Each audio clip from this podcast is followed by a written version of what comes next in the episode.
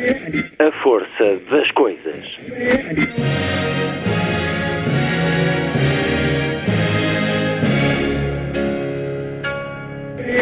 Welcome to the 109th last night of the proms.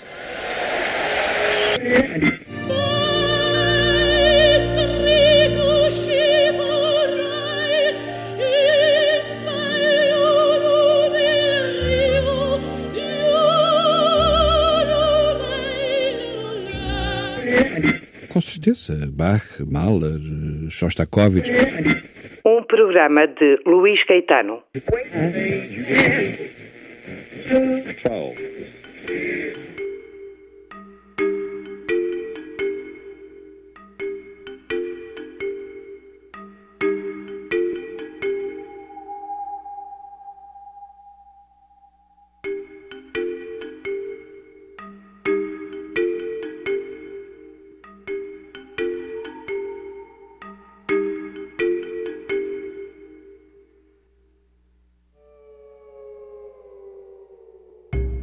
ontem anunciada a programação da 25ª edição das Correntes Descritas. O maior festival literário do país vai decorrer na Póvoa de Varzim entre 19 e 24 de fevereiro. Pelo menos nestes dias se concentrarão os principais eventos. É uma edição com a liberdade por tema e vocação. Uma edição naturalmente a celebrar um quarto de século num ano conturbado em que também festejamos 50 anos do 25 de Abril. Serão várias dezenas de autores e tradutores convidados de 16 nacionalidades. Acontecerá uh, um vasto encontro dedicado à tradução, com várias conversas e conferências. Serão apresentados 40 novos livros nestes cinco dias. José Gil fará a conferência de abertura no dia 21 de fevereiro às 15 horas, no Cineteatro Garrett, a partir da relação literatura-filosofia. Logo a seguir a esta conferência inaugural acontecerá a primeira mesa, no dia 21 de fevereiro, às 17h30. Escutar-se-ão as intervenções da brasileira Ana Maria Machado, da poeta nicaragüense Joconda Belli, da guineense Odete Semedo e também de Helder Macedo e Lídia Jorge sob a moderação do poveiro José Carlos de Vasconcelos. Há concertos, exposições, ações de rua, está já tudo disponível na internet, em particular no sítio da Câmara Municipal da Póvoa de Varzim, sob a forma de convite, se lhe for possível comparecer ou para levar mais longe aquilo que se passa nas correntes. A emissão de hoje traz à rádio seis intervenções da última edição das Correntes Descritas, seis vozes que na Póvoa seguiram através de um verso de Ana Luísa Amaral, porque todas as mesas da última edição os tinham enquanto proposta temática. Proponho-lhe por isso escutar as intervenções de Gonçalo M. Tavares a trazer questões, a questionar a qualidade da educação, a escola, a formação, se a educação está a encher baldes com dois olhos e sem pensamento, se estaremos mesmo a assistir às gerações mais qualificadas, a questionar também os critérios das notícias e a forma como também pode ser uma censura à velocidade com que são apresentados uns temas e não outros. Depois, Fernando Pinto do Amaral a refletir sobre o sentir do passado no seu presente o receio da inutilidade do que está para trás, do valor das coisas que carregam memórias e de qual será o seu destino quando já cá não estivermos. A seguir, Joana Bertolo, na mesa número 7, que tinha por proposta temática Porque era este lugar que eu precisava agora.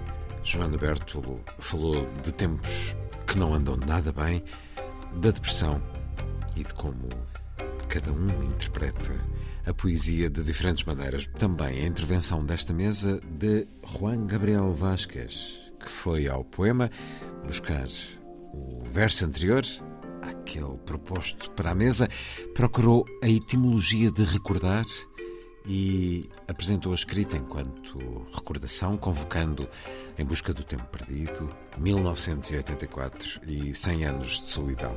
Poderá ouvir também na intervenção das últimas correntes descritas, Afonso Cruz falou dos nomes e das imagens de Deus, refletiu sobre os nomes dados a furacões e sobre o nome Maria.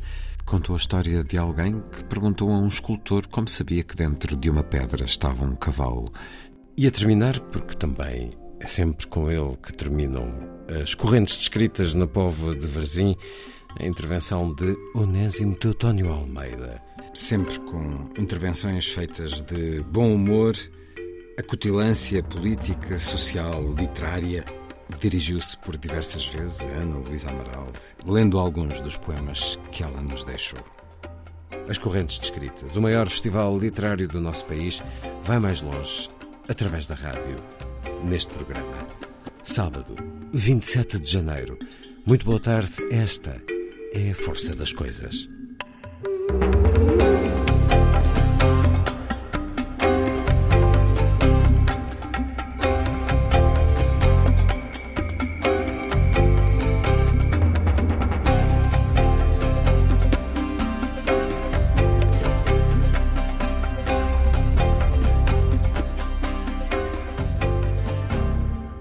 Gostava de começar por contar a história de um cineasta que, que, está a filmar e na altura da película, que era, que era caríssima, não é? E, portanto, e sempre que estava no plano decisivo, uma mosca entrava. E ele parava e repetia, e de novo a mosca entrava. E, enfim, desperdiçou uma série de películas. E, a certa altura lá conseguiu fazer o plano sem a mosca.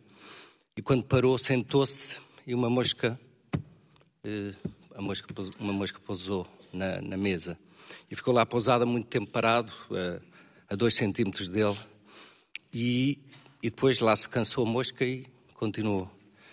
E um, um, um assistente do realizador perguntou então, mas porquê é que não a mataste? E ele disse, não era esta. e eu acho que é, é uma história que permite falar sobre, sobre esta questão do desigual, não é? Que uma mosca não é uma mosca, de alguma maneira. E, e o pensamento tem muito a ver com, por um lado, procurar semelhanças entre coisas aparentemente diferentes e, e na arte, a metáfora e, e, muitas outras e muitos outros procedimentos eh, trabalham a esse nível no pensamento e também procurar diferenças no que parece igual entre duas moscas, procurar diferenças. E aqui entra mais, muitas vezes, na análise, mas também neste pensamento eventualmente criativo. Eh, Parece-me importante esta questão de, de, que o pensamento funciona procurar semelhanças, procurar diferenças. Eh, a ideia que uma mosca é uma mosca é uma mosca, ou uma rosa, eh, é uma ideia interessante, mas falsa, não é? Uma mosca nunca é uma mosca, nunca é uma mosca. Eh, uma mosca e um helicóptero têm semelhanças, tal como duas moscas têm diferenças. Eu gosto particularmente de um, de um verso, ou se quiserem, duas palavras, e é, é impressionante como a potência da linguagem tem isto. Duas palavras podem produzir uma, uma micro, micro explosões, que é a expressão peixe solúvel. Que é muito simples, mas extraordinário, não é? Um peixe que se dissolve na água.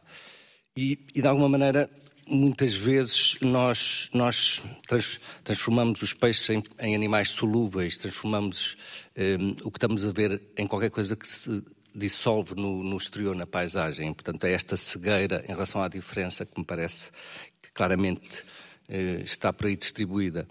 E que tem muito a ver, eu recentemente escrevi um, uma crónica uh, sobre, sobre a educação, citando um poeta Itz, e, enfim, mas, eh, que dizia que a educação não é encher um balde, é acender um fogo.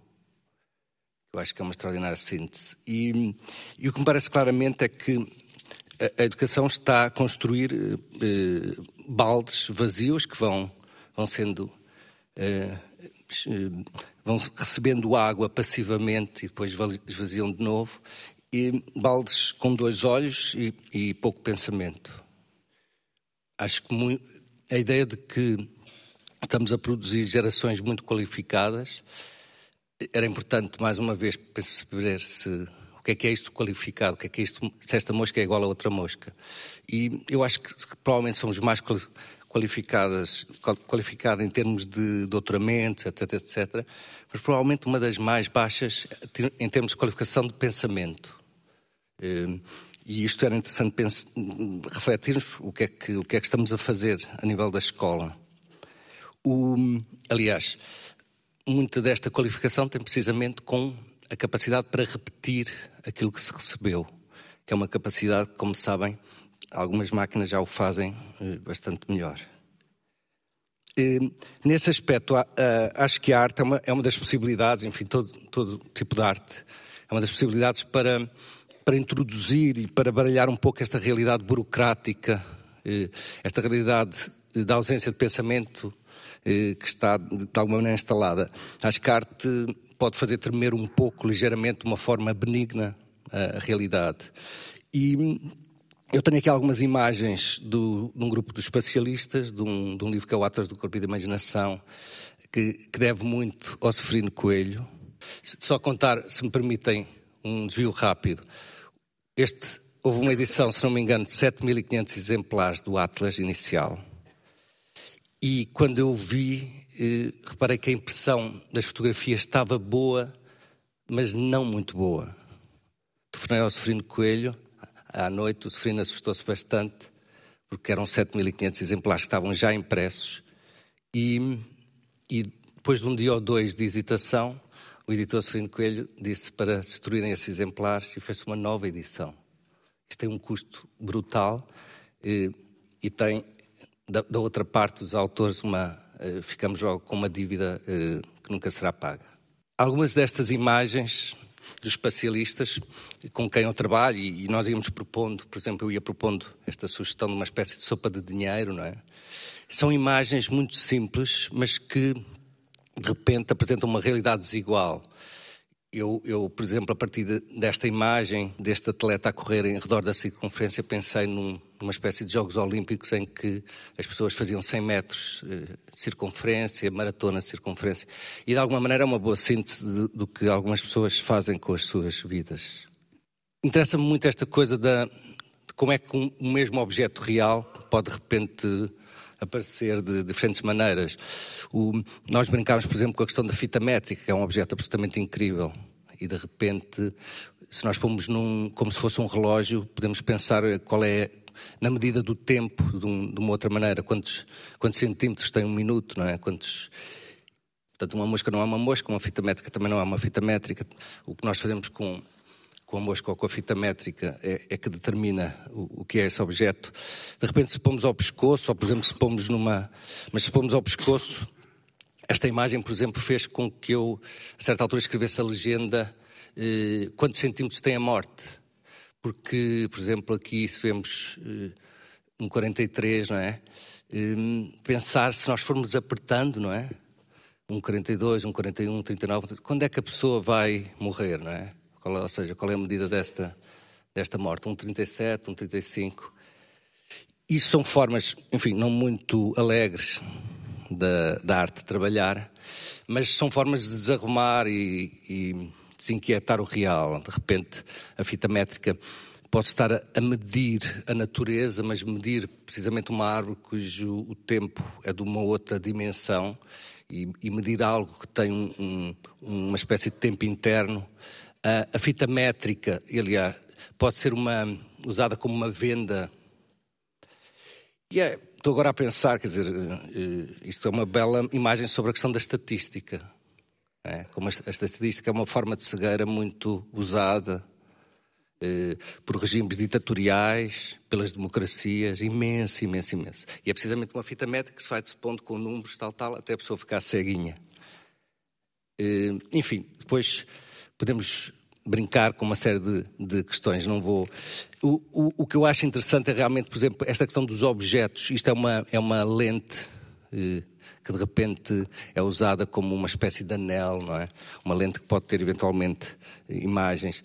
O, o que me interessa também muito aqui, e para começar a terminar, é que realmente a, a, a realidade eh, pode ser muito aborrecida, pode ser entediante, pode ser burocrática e pode também ser entusiasmante, a própria vida é entusiasmante, mas há, um, há, há esta, esta fenda uh, digamos, esta fenda alegre, mas muitas vezes trágica, mas esta fenda diferente que é a arte, que entra na, na vida e que tem que continuar a entrar na vida de uma forma completamente livre, até como disse o, o Afonso. O, para terminar, o, há uma frase do Breton que diz: o ato de amor o ato de amor e o ato de poesia são incompatíveis com a leitura dos jornais em voz alta. O ato de amor e o ato de poesia, o ato cultural, o ato criativo, são incompatíveis com a leitura do jornal em voz alta. Esta ideia de que há uma inimizade entre a criatividade e, a, e o dia a dia é interessante, mas também é interessante pensar como é que nós conseguimos transformar as notícias em qualquer coisa de potente e forte. Como é que podemos eh, dissolver as notícias como o peixe solúvel, é? dissolver as notícias em qualquer coisa que se transforme não numa espécie de hipnotismo tonto, que, consecutivo, em que as, uma notícia importantíssima, fundamental, politicamente fundamental, dura dois minutos e a seguir temos o, o, o, relato de um jogo, a descrição de um jogo que dura cinco minutos e depois temos um, uma cantora pop de dois minutos. E este, esta forma de censura, que é a velocidade, que é dar a mesma importância ou menos ao que é muito importante e ao que é absolutamente insignificante, esta forma de velocidade muitas vezes só pode ser parada com, com a arte. Uma história final chinesa de, que gosto particularmente, é, muito, muito rápida.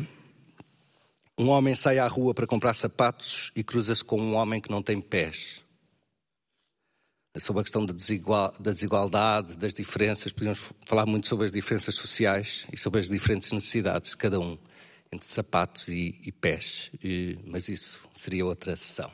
Muito obrigado.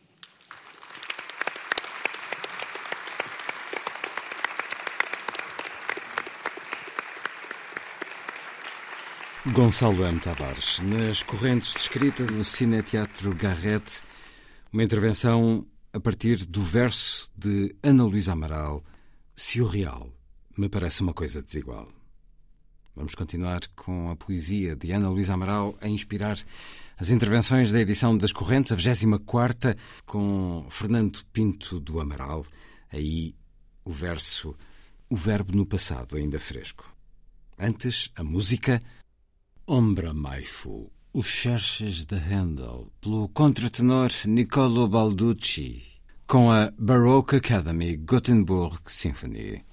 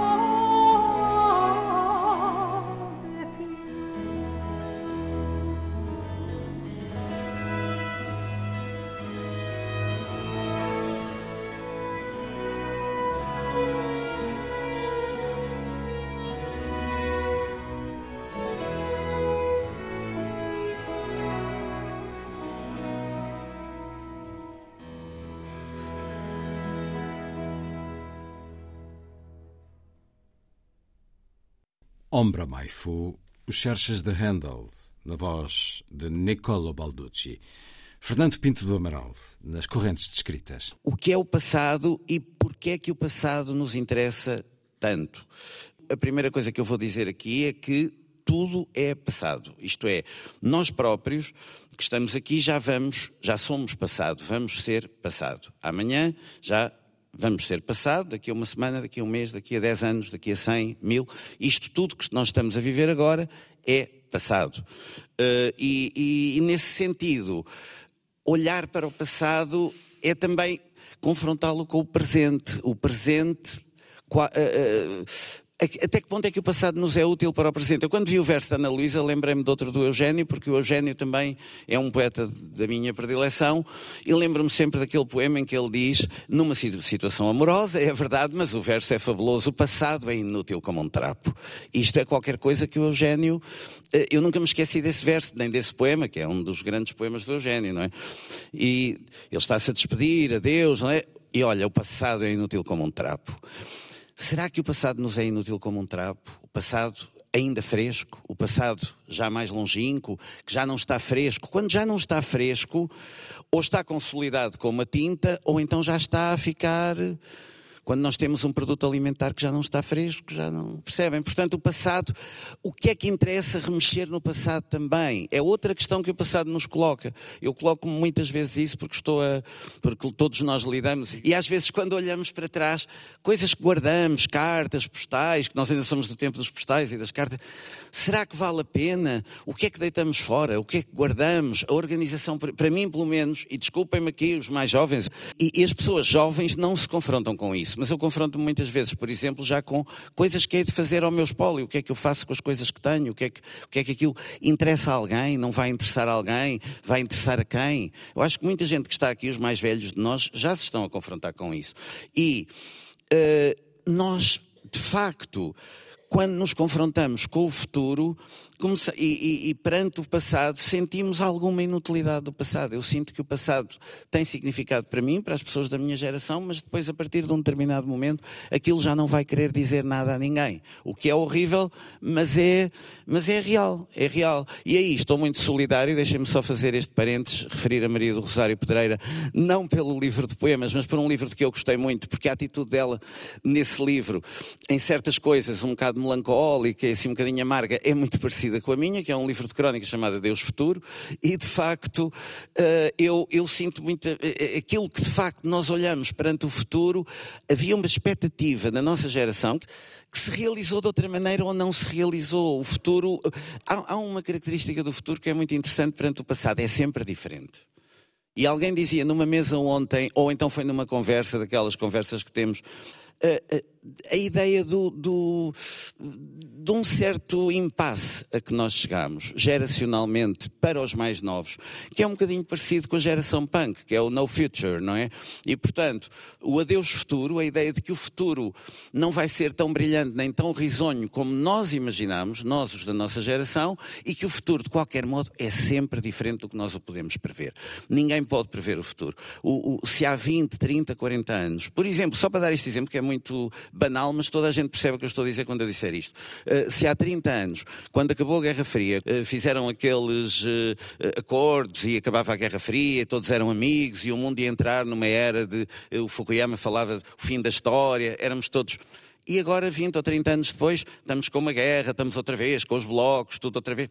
Uh, ninguém podia adivinhar nessa altura isso. Portanto, não sei o que é que vai acontecer daqui a 20 ou 30 anos, eh, não é disso que estamos a falar aqui hoje, hoje é para falar do passado. Eu, se me ponho a falar do passado, é complicado, porque estou numa fase em que estou a viver uma contradição de algum modo, até na escrita, de certa maneira, em que por um lado, estou muito aberto aos mais jovens, sinto que os mais jovens têm imenso para me ensinar, não concordo nada com aquelas pessoas que dizem ai, os mais jovens já não sabem nada, são muito incultos, são horríveis, são ignorantes. Nada, nada, nada. Acho que os jovens sabem outras coisas que nós não sabemos, fazem outras coisas que nós não fazíamos, têm outro tipo de conhecimentos que nós não tínhamos. E nós temos de aceitar isso. Mas, por outro lado, também é verdade que quando me apanham com aquela bossa mais, assim, um bocadinho mais virada, eu, eu estou a transformar-me em certos aspectos num velho do Restelo. Eu não sou do Restelo, mas, mas de facto uh, sou mais de Alvalade, entre Campos, Severo de Voga, mas, mas de facto, uh, mas estou, estou a ficar um velho do Restelo, no sentido em que quando me dizem, olha, agora fazes não sei o quê, tens aqui uma app, não sei o quê, e se fores à plataforma consegues não sei o quê, mas eu uh, desconfio das plataformas e das apps e não sei o quê, e todo este admirável mundo novo, a mim uh, assusta-me um bocado. Os temas que têm aqui sido debatidos no outro dia, também logo no primeiro dia, e no segundo, acho que é importante, falou-se aqui disso, e vai-se falando sempre, vai-se falar cada vez mais da inteligência artificial, são temas e, e, na faculdade com os meus alunos é um tema que nós abordamos muitas vezes. Uh, agora, a propósito desta nova coisa que está na moda, que é o chat GPT, uh, eh, é um tema que eu, graças a Deus, não padeço, porque nós, eu dou escrita criativa. E os meus alunos de escrita criativa, eu procuro que eles sejam o mais diferentes possíveis uns dos outros. Portanto, mais completamente diferentes, loucos, originais. E, portanto, o chat GPT o que ensina a fazer são aquelas coisas todas muito homogéneas, muito iguais umas às outras. Aquele tipo de ensaios académicos que agora, pouco a pouco, vão ser todos iguais cada vez mais com o chat GPT e, portanto, não interessam a ninguém. Na realidade, na realidade, o que me parece que a inteligência artificial vai fazer é uma homogeneização, vai homogeneizar uma série de conhecimentos, mas depois aquele tipo original, louco, e a Rosa Monteiro, enfim, é um dos temas eh, que, ela, que ela tem tratado, a loucura, a diferença, qualquer coisa que nos torna completamente diferentes de toda a gente, isso penso que estará ainda no, no campo das artes e da, da literatura, eh, que não estará, digamos, não será tão depressa vítima da inteligência artificial nesse aspecto. Mas, apesar de tudo, a grande questão em relação ao, ao passado é, olhando para o passado, isto pode-se passar coletivamente como povo, mas também individualmente, para nós, para a nossa família, para os nossos. É aceitar, olhar para trás, todos temos uma história. A história não é, digamos, existe, está lá. Não, e, e, e nós ou temos de aceitar, lidar com ela, olhar para ela, uh, às vezes revê-la, recusá-la, há quem a recuse, há quem ponha a cabeça na e diz, não quero ver isto, não, não aceito isto, eu não... Isso não aconteceu. Estamos a confrontar-nos agora com isto, com estas últimas notícias da Comissão da Igreja Católica, tudo isso. Não aconteceu. Há sempre aquelas pessoas que põem em cima a cortina. Não, não, vamos falar de outra coisa. E isto acontece muito em, em, em muitos aspectos da vida, no coletivo, no individual. Quando nós dizemos, estamos a falar com alguém, podem ser nossos amigos de há longos anos, e estamos a falar de um assunto e de repente a pessoa diz, ah não, não vamos falar disso agora, muda de assunto, não, quer, não posso falar nisso. Senão começa a ficar e então sentimos que há ali qualquer coisa. Tocámos ali numa corda sensível que, a nível individual ou coletivo, pode ser coletivo, eh, pode ser um passado coletivo, mas pode ser simplesmente um passado individual, coisas que nós fizemos na vida e de que não nos orgulhamos, coisas variadíssimas, umas mais pequeninas que não têm importância nenhuma, para nós parece que têm muita, mas ninguém ligou nenhuma, não foi nada de grave, outras que pelo contrário as pessoas deram muita importância, fazem parte do nosso passado e nós temos de as aceitar. Não sei qual é a vossa posição sobre isso, porque o verso da Ana Luísa, já estou quase a terminar, porque o verso da, três minutos e já termino, o verso da Ana Luísa leva-me muito a isso, para mim, o verbo no passado eu olho para o passado e olho hoje para o meu passado, porque já chegámos a uma idade sem ser ainda muito provecta, já é uma idade que permite começar a olhar um bocadinho para trás e ver as coisas que eu fiz, incluindo a obra, coisas que eu escrevi ou não, e das quais ainda me posso minimamente orgulhar, e outras que eu digo, mas como é que eu fiz isto? Com quem? Mas esta pessoa não sei quê, mas o que é que isto. E isto é qualquer coisa que eu acho que é muito importante nós fazermos na vida perante a história, perante a nossa própria história. Porque, também como aqui foi dito, tudo serão histórias. Isto é uma frase banal, é uma citação, creio que até de Humberto Eco, que, que, que é muito citada, mas que é muito verdade. Nós um dia vamos ser histórias. Vai-se contar uma história sobre aquela pessoa que não sei quê. As pessoas que eu vejo aqui à minha frente, este público, um dia, todos nós, os que estamos aqui, quando nós já tivermos desaparecido, e daqui a 50, 100 anos, os nossos netos, bisnetos, ai, aquele tipo era a minha tia-avó que não sei o quê, olha, há uma história sobre ela que ela uma vez foi não sei o quê, não sei o que mais. Essas histórias, isso é o tal verbo no passado. E a literatura o que faz? É olhar para isso e transformar, porque nunca é a mesma coisa. Há uma frase de, de, que eu gosto muito do Paul Auster, que é realmente quando nós estamos a contar uma vida, nunca conseguimos contar uma vida. É impossível fazer a biografia de alguém. Em última análise, no limite, é impossível. Eu estou com muita curiosidade de ver a biografia da Natália, já agora, da, da, da Filipa Martins, que é uma biografia, ao que parece monumental, com centenas de páginas, e E, e, fazer uma biografia é isso, porque a Natália tinha imensas dimensões. De certeza que a biografia poderá abordar muitas, mas há sempre quem tenha conhecido a Natália que vai dizer: epá, mas isto ainda não é. Eu lembro-me de uma coisa da Natália, não é bem isto, não é escapa sempre qualquer coisa. E essa noção de que alguma coisa escapa à literatura e àquilo que nós, eh, digamos, conseguimos através das palavras, mas são os instrumentos que nós temos, eh, é para mim uma noção, por um lado, melancólica, mas por outro lado, eh, enfim, também permite que nós tentemos sempre, porque naquele momento em que alguém dissesse o livro perfeito já está escrito, nós deixávamos de escrever. Nesse sentido, sobre o apagar o passado, também para introduzir aqui um elemento um bocadinho mais mais picante e mais, também para não ser só assim. Uh, uh, queria só deixar esta questão que é muito importante quando se diz, o, quando se fala do passado na literatura, que são aqueles escritores que, ao republicar um livro, e isto é muito engraçado, e com isto termino mesmo, só deixar esta nota, uh, os escritores que mantêm ou que apagam as dedicatórias. É muito engraçado aquele escritor que faz uma terceira, quarta edição, quinta edição, nós lembramos-nos que estava dedicado a uma pessoa, de repente deixou de estar, ou passa a estar dedicado a outra, o mesmo texto que foi escrito há não sei quantos anos, anos para aquela pessoa, obviamente, primeiro a quem estava dedicada. E isso é qualquer coisa que a mim, pronto, é, é, é sempre, é, coloca a questão exatamente no ponto nevrálgico. Realmente reescrever a história, reescrever a vida, como o Stalin fazia nas fotografias e apagava aquele rosto porque já não interessava. Uh, eu nunca fiz isso e, portanto, uh, eu aceito a história toda, com o que ela tem de bom e de mau. Penso que o fundamental é termos de nos aceitar. Com o bom e o mau que nós fizemos, nossas, os nossos antepassados que andaram lá a fazer tropelias e coisas más, mas que é, é a nossa história, temos de aceitar. Não há, não há outra maneira. Não vale a pena também branqueá-la, revê-la, fingir que não existe, fingir, fingir que está tudo bem. Mesmo quando não está, vamos falar sobre isso. É a minha posição. Muito obrigado a todos. Fernando Pinto do Amaral, na mesa número 6 das correntes descritas, que tinha por proposta temática o verbo no passado ainda fresco. Converse de Ana Luísa Amaral. Vamos seguir com Afonso Cruz, a sua intervenção na última edição das Correntes Descritas, a 24 a 25 Começa daqui a menos de um mês, um quarto de século de existência do principal festival literário do nosso país, que vai celebrar a liberdade.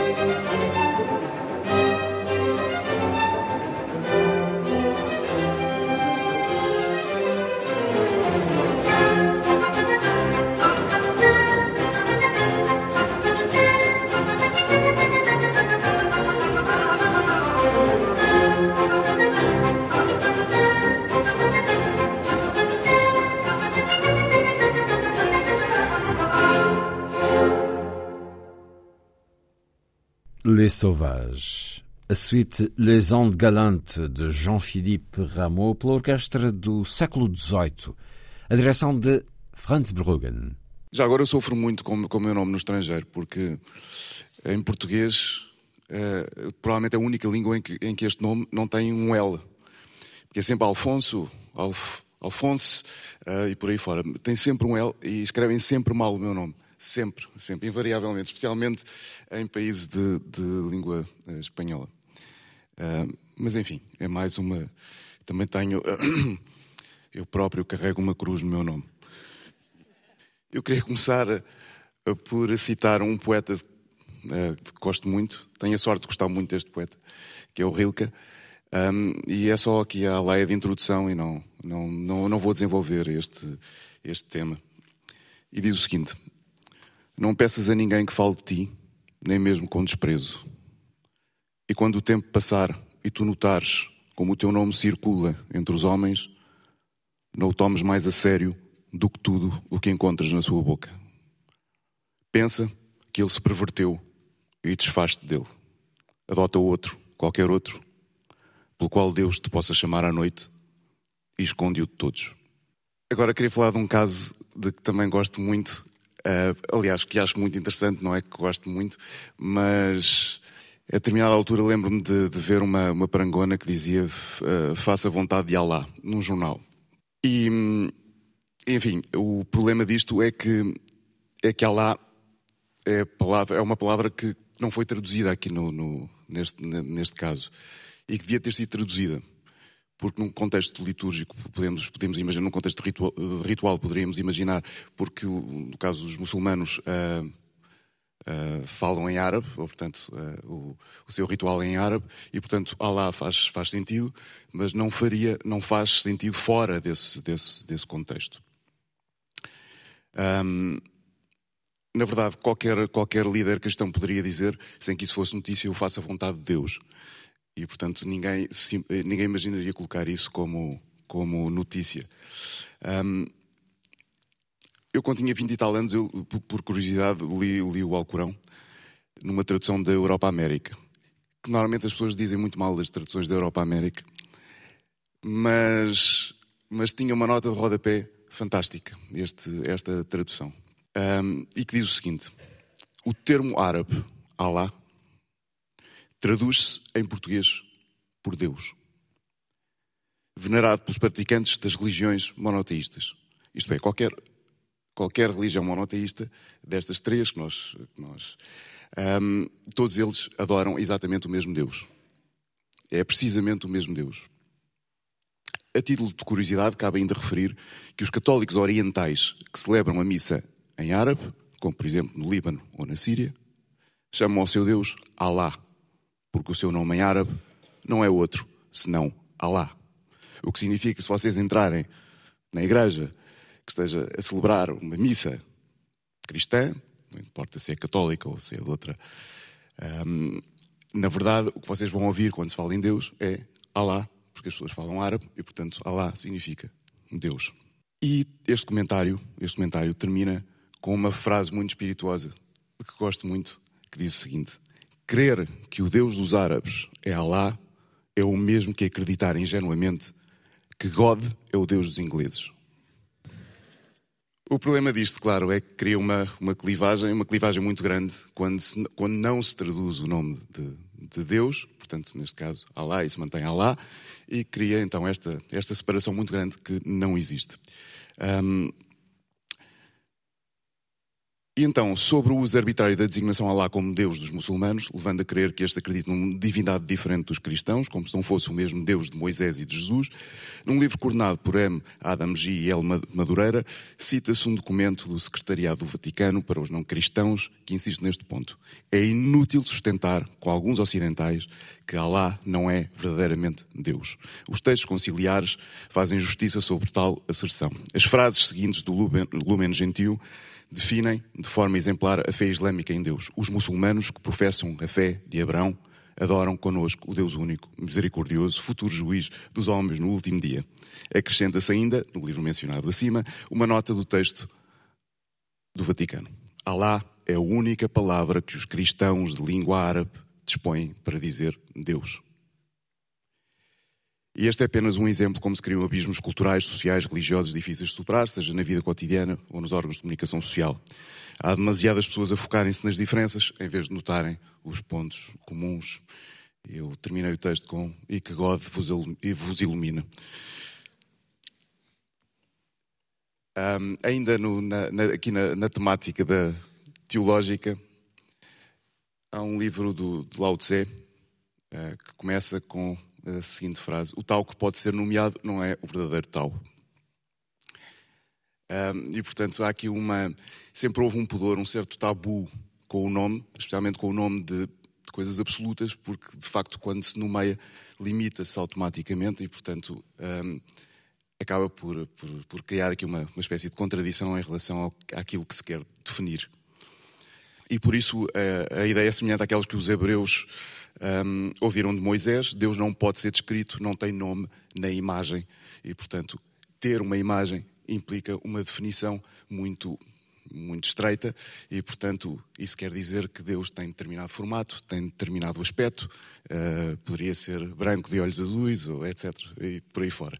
E, portanto, isso é uma limitação muito grande da, da, da, daquilo que Deus, Deus representa. O Islão manteve essa ideia da proibição das imagens, e não se pode escrever o, um, o infinito. Portanto, é, é, é muito difícil descrever o infinito e por isso, e por isso é que existe esta, este, este tabu. A obviedade de que todas as eh, de que existem coisas incomunicáveis que limitam o objeto da, da contemplação fez surgir a teologia negativa ou apofática, da qual Maimónides foi um dos principais cultores. Em vez de dizer o que Deus é, esta é a teologia negativa, fazemos o oposto, dizemos o que Deus não é. E, portanto, criamos aqui uma espécie de, de, de, Vamos negando determinadas coisas. Deus não é uma perna, Deus não é um sapato e por aí fora. Santo Agostinho, nas Confissões, pergunta quem é Deus e interroga o mundo à sua volta. Tenta encontrá-lo ao seu redor, para lá daquilo que ele chamava as portas da carne, ou seja, fora de si, das suas duas substâncias, corpo e alma. E ele diz: Perguntei-o à terra e disse-me: Eu não sou e tudo o que nela existe respondeu-me o mesmo. Interroguei o mar, os abismos e os répteis animados e vivos e responderam: Não somos o teu Deus, busca-o acima de nós. Perguntei aos ventos que sopram e o ar, com os seus habitantes, respondeu-me: Anaxímenes está enganado. Eu não sou o teu Deus. Interroguei o sol, o céu, a lua e as estrelas e disseram: Nós também não somos o Deus que procuras. Dionísio Areopagita descreve assim desta, eh, esta forma de conhecimento. Quando o artista, e esta comparação com as estátuas é muito, é muito comum, é uma maneira platónica de compreender o mundo, e diz o seguinte: quando o artista esculpa a estátua, retira o mármore inútil ou supérfluo que esconde a forma e a beleza que ele pressente. Há, há até uma, uma pequena anedota que se conta que é a criança que, que, se aproxima de um escultor e lhe pergunta como é que sabias que dentro dessa pedra estava um cavalo. A apófase, na sua celebração, segue um caminho inverso ao das afirmações, que é a catáfase, que começa por afirmar o ser primeiro, em seguida os seres intermediários, para depois chegar aos seres comuns. Mas através da apófase, começa-se a partir do mais grosseiro ou conhecido, passando pelos seres intermediários, depois pelo ser primeiro, então, e entra-se então no ignoto, na consciência sem objeto, no obscuro e luminoso silêncio. O mesmo autor diz que o Criador não é algo que possa ser nomeado, nem sequer outro. E Nicolau de Cusa concorda, dizia: Pois, ainda que se atribuam muitos nomes ao primeiro princípio, nenhum deles pode ser adequado. Diz ainda que o nome Deus é anterior a todo o nome que se possa nomear no céu e na terra. O que é muito curioso, porque alguns autores acham que o problema de, muitas vezes, com, com estas com, com a ideia de Deus é precisamente a ideia de Deus, é precisamente o nome e é a nomenclatura. Então, Eric Fromm, por exemplo, via Deus como um vocábulo poético para o conjunto de todas as virtudes. Nós pegamos nas virtudes todas e dizemos, bom, elas no seu somatório acabam por configurar a ideia de Deus. Butler via-o como a expressão da mais elevada concepção humana dessas virtudes e Alfred Casin escreveu no seu diário 11 de março de 1944 o seguinte: Deus é apenas o nome para o nosso deslumbramento. Agora, mudando de tema, um, queria falar das Marias. Houve aqui uma altura que escrevi um texto para, para a egoísta, o tema era Maria. Houve um tempo em que Maria era um nome elementar, e por vezes ainda é, um pouco como mãe ou mulher. Era um nome sem cor, pois era comum a inúmeras mulheres e por isso não caracterizava nenhuma. Era o nome que que lhe seguia, que individualizava a pessoa. A Maria Emília era de facto Emília e o nome Maria servia apenas de prefácio, de introdução à pessoa. Assim como usar senhora ou dona não informa de quem se trata, curiosamente o nome Maria significa literalmente, na sua origem hebraica, Miriam, senhora ou dona, o verdadeiro nome vem de seguida como tonalidade, sendo Maria um lugar anterior à cor. Era o segundo nome que transformava a pessoa em carne, no adumbrátio da escolástica, traçando o contorno da pessoa e fazendo-a existir. Claro que sempre houve Marias, apenas Marias, existindo paralelamente a estes outros casos em que Maria não passava de algo preliminar. As próprias bolachas Maria são uma espécie de momento elementar de uma bolacha, a sua centralidade ou axialidade intocada pela diversidade, pela sofisticação, pela individualidade, pela arte. As bolachas Maria, nós, nós, nós não gostamos propriamente delas, gostamos do que pomos em cima das bolachas Maria. É certo que, passado certa geração ou gerações, Maria foi recolocado como nome no lugar da individualidade, libertando-se da homogeneidade do universal, ainda que não me soasse mal que, em vez da palavra Senhora, fosse usada a palavra Maria como um título, como uma formulação que remeteria para a suprema dignidade da criação, do início de tudo e, mais importante, de soberania, que é o significado de Senhora ou Dona. O nome Maria sofreu também algum lastro indesejável, desconfortável, ridículo ou mesmo indigno, como nas expressões Maria vai com as outras, aquela Maria ou Maria Rapaz. A expressão Maria Rapaz felizmente em desuso, pelo que representa, é também a face da dicotomia. Em vez de Maria Rapaz, poderíamos dizer rapariga rapaz. Maria, neste contexto, é nitidamente mulher. A expressão Maria vai com as outras, usada para qualquer género e até animais, revela ainda algo mais cavernícola. Não significa apenas alguém seguidista, sem opinião ou autonomia. Diz-nos também que essa condição é uma característica feminina e que por isso um homem sem coluna vertebral passa automaticamente a ser mulher. Uma Maria vai com as outras. Para terminar o assunto das Marias, a minha avó paterna era Maria Rosa, a minha tia, irmã da minha mãe, é Maria Olímpia, bem como a minha companheira João, Maria João. E mais não sei uh, quantas, quantas tias. A minha mãe também era Maria, mas aqui há uma curiosidade. Uh, o meu avô paterno na realidade tinha uma diferença de, de idades muito grande em relação à minha avó. E eu até costumo dizer, para pôr as pessoas a pensar, que a filha mais velha do, do, do, meu avô era 12 anos mais velha do que a minha avó. E juro que é verdade. E o meu, o meu avô sempre teve o sonho de ter um Fernando. E como teve quatro mulheres, decidiu chamar a minha mãe Maria Fernando. Eu foi a única Maria Fernando que conheci na vida. Vou passar a um outro caso que também tem que ver com, com homens e mulheres e que é um caso em que o nome é extremamente importante. Uh, bem, enfim, o, o, sexismo está sempre presente na sociedade em proporções diferentes, umas evidentes, outras difíceis de detectar, que se escondem atrás de um simples riso ou de um encolher de ombros. É sintomático saber, e este é um caso muito, muito curioso, é sintomático saber que os furacões, os furacões batizados com nomes femininos são muito mais mortíferos do que os outros. E eu vou explicar porquê. As pessoas, neste caso homens e mulheres, levam menos a sério o potencial destruidor de um furacão se este tiver um nome feminino. E por causa disso, não tomam as medidas de segurança necessárias, havendo no final muito mais vítimas. Os furacões, antes de matarem, mostram como somos insidiosamente machistas sob a pele de cidadãos com valores igualitários que vivem em sociedades modernas, informadas e democráticas. Enfim, há um longo caminho a percorrer, como mostram os furacões.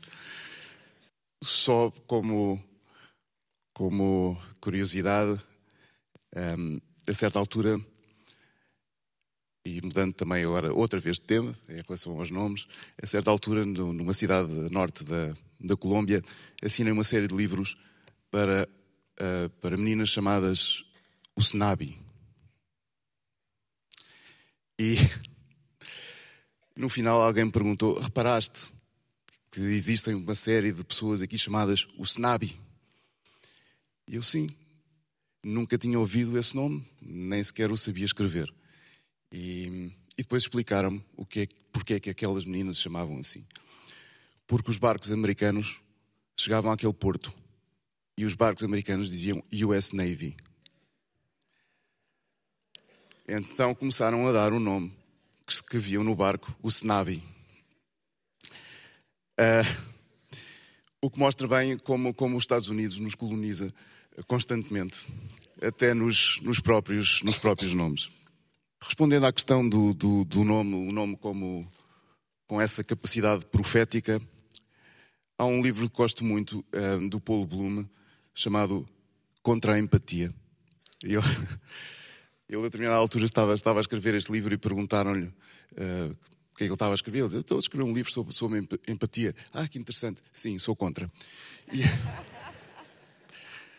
e, e então ele diz o seguinte um, em relação a esta, esta questão do, dos nomes e o, como eles nos podem um, um, condicionar em relação ao futuro. Ele diz que há alguma uh, evidência estatística, alguma, algumas provas estatísticas de que alguém chamado Larry é mais provável que se torne um advogado, por exemplo. Neste caso, lawyer. Porque tem que ver com a primeira letra do, do, do nome da pessoa. Larry, lawyer. Eh, enquanto alguém chamado Gary é mais provável que vá viver na Geórgia. E, portanto, ele diz que a primeira letra do nome exerce influência nas nossas preferências. E se vocês imaginarem que é só a primeira letra, imaginem tudo o resto e, e o que é que um nome pode fazer nas nossas vidas. Um dos casos que eu acho mais fantástico, que pode ser uma enorme coincidência, claro, uh, não, não estamos aqui neste caso a falar de estatísticas, é de um dos primeiros homens a pisar a Lua, Buzz Aldrin. Vocês sabem como é que se chamava a mãe dele? Moon. E para terminar, uma das, das alfândegas mais divertidas que eu atravessei entre a Jordânia e o, e o Egito, em que o senhor, o polícia da alfândega, não percebia nada do meu passaporte, o que é que estava lá escrito, e perguntou-me qual era o meu nome. E eu tenho muitos nomes, tenho seis, e apontei para onde dizia titular. Titular do passaporte. Está aí o meu nome. E então eu passei a fronteira como a Mr. Titular Cruz. E passei o resto da viagem com medo que a polícia me pedisse os documentos e percebesse que eu tinha dado um nome falso. Muito obrigado. Pergunto: o que há no nome?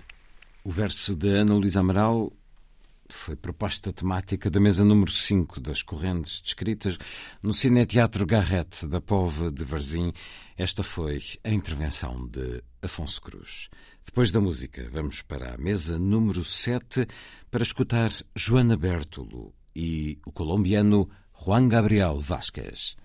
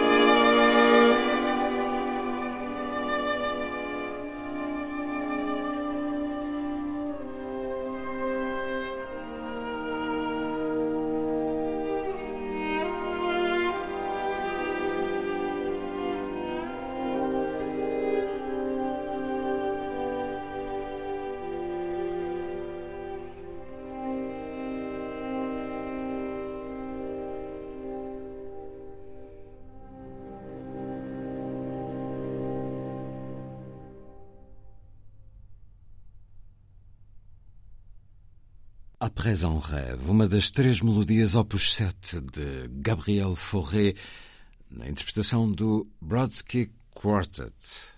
A mesa número 7 das correntes descritas tinha por eh, tema o verso Porque era este lugar que eu precisava agora. Vamos ouvir Joana Bertolo a propósito dele e depois Juan Gabriel Vasquez. Nove anos depois, efetivamente, já aprendi a respirar, já sei falar um pouco mais pausadamente mas noto que as mãos ainda me tremem, o coração ainda galopa, os pensamentos ainda se atropelam.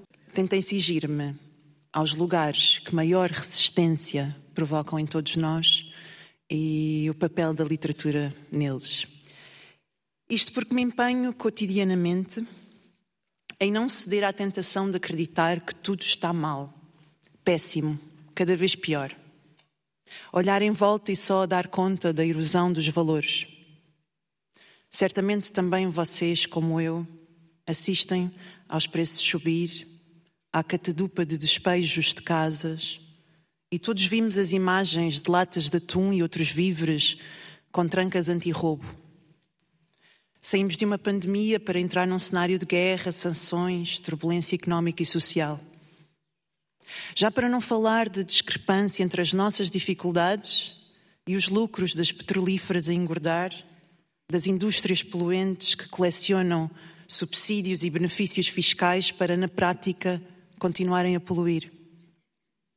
E vemos a forma como os ultra-ricos são praticamente inimputáveis por golpes de milhares, de milhões, e, no entanto, quatro muito jovens ativistas pelo clima, em protesto pacífico na sua própria faculdade, foram presas, condenadas e multadas por crime de desobediência.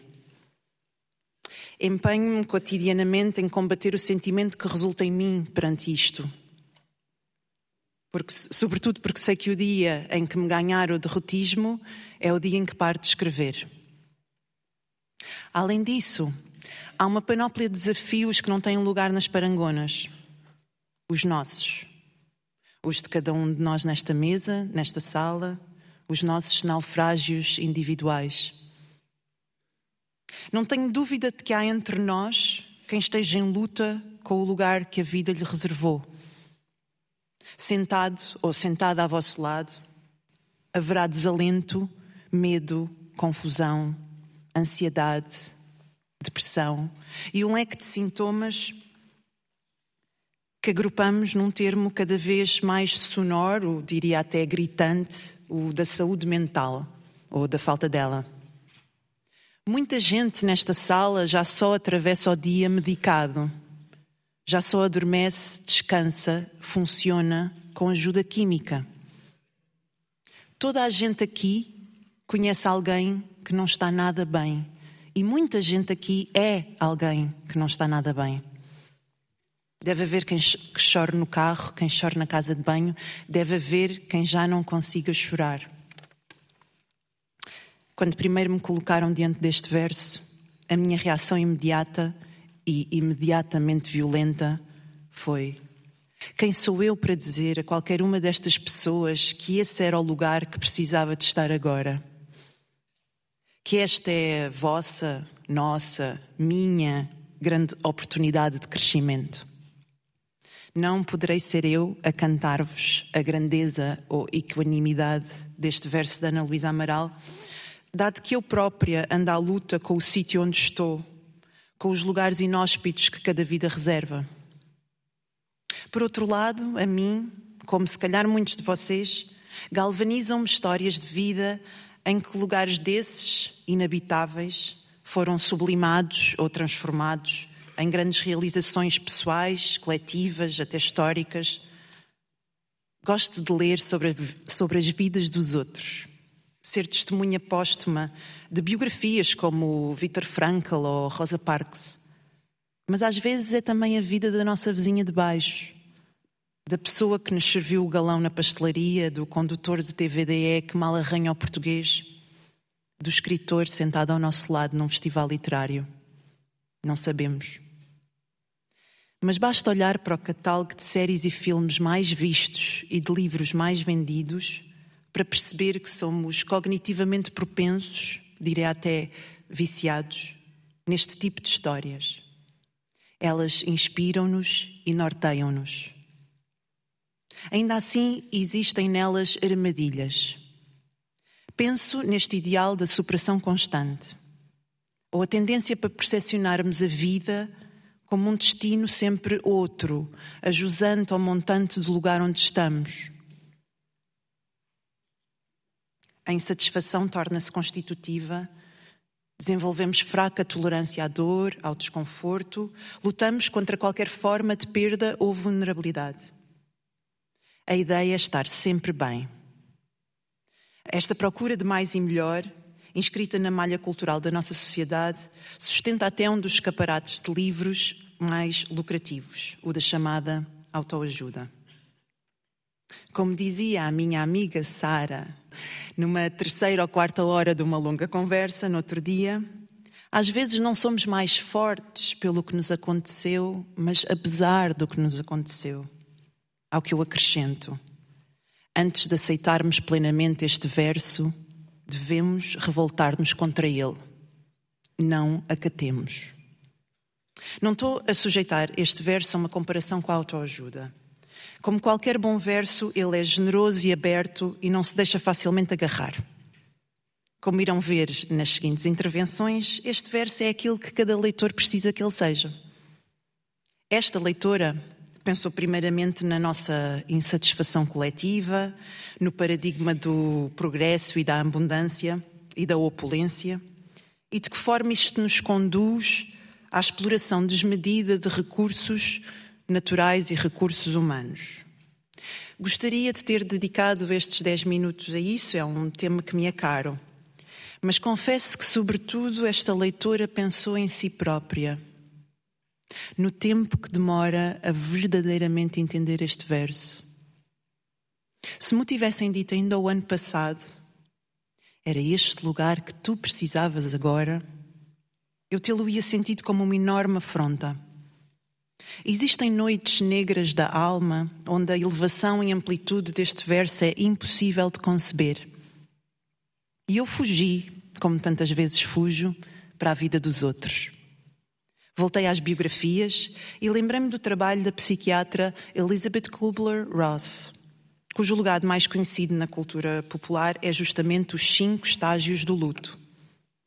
Mas é conhecendo a sua história de vida que percebemos que não foi bem isso que ela tentou fazer.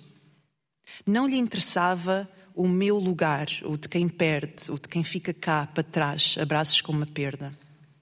Ainda ontem, nesta mesa, a esta hora, onde Jackie dizia a linda frase: Não é a palavra morte que nos dói, é a palavra ausência. E é verdade, as pessoas mais queridas morrem-nos num só dia e depois passamos anos e anos e anos a perdê-las. Mas a Elizabeth Kubler-Ross interessava as pessoas que na altura ninguém ouvia, os pacientes terminais. Estamos a falar de um tempo logo a seguir à Segunda Grande Guerra Mundial e a morte está em todo o lado. Naquela sociedade, um pouco como, na nossa, falar do moribundo, do terminal, do paliativo, do degenerescente, ou ter uma conversa séria sobre a eutanásia era indesejado, era desconfortável. Então, esta médica suíça-americana e os seus alunos sentaram-se horas e horas ouvir o que tinham para dizer as pessoas cujo derradeiro lugar é esse onde ninguém quer estar. Divisaram alguns elementos comuns ao discurso. Quase todas estas pessoas pareciam passar por umas certas etapas, como a negação, a raiva, a negociação, a depressão e então, finalmente, a aceitação. Era bom se fosse assim tão limpinho, pensei eu quando primeiro tive contacto com esta teoria dos estágios. Mas há, dizer, há, que dizer que a própria autora, no seu livro de 1969, On Death and Dying, nos alertou para a tentação de ver estes lugares como estanques, como níveis de um jogo de computador, com o estado de aceitação como recompensa final. Não foi assim que ela o propôs, mas é curioso que de alguma forma tenha sido assim simplificado e assimilado e traduzido pela cultura de massas. O que me parece falar também da nossa necessidade compreensível de conter e balizar a dor. Bem, não se imagina que todo este périplo sirve para falar de literatura, mas serve. Gostaria de falar da imaginação e da narratividade na relação com estes lugares da vida que mais nos custam ocupar. O cineasta David Lynch, num documentário, fala sobre como a idade adulta está ligada ao entendimento das regras, mas que o que realmente experimentamos, segundo ele, é um estreitamento da imaginação. Ficamos com menos possibilidades. Eu diria que uma definição possível da pessoa deprimida é aquela que já não consegue imaginar um dia diferente, um dia melhor.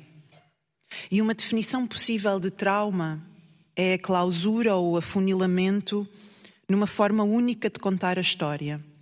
Algo que nos fizeram ou que nos aconteceu que não poderá nunca ser desfeito. Destraumatizar, nesse sentido, poderia ser mudar a forma de narrar, de articular, de encarar o evento, apesar de nunca o evento. Atenção, também não estou com isto a dizer que a função da literatura é contar histórias.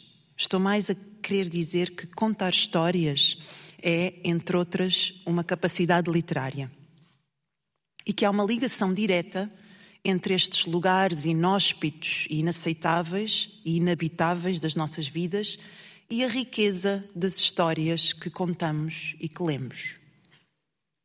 Que saibamos que, quando postos nos lugares mais inclementes, a traição, a iniquidade, a dor, a perda, o luto, podemos contrapor ou apelar à comunidade, a tertúlia, a partilha, os amigos, uma promessa de intimidade, de colo, mas também o retiro, um mergulho no nosso narrador, na nossa história.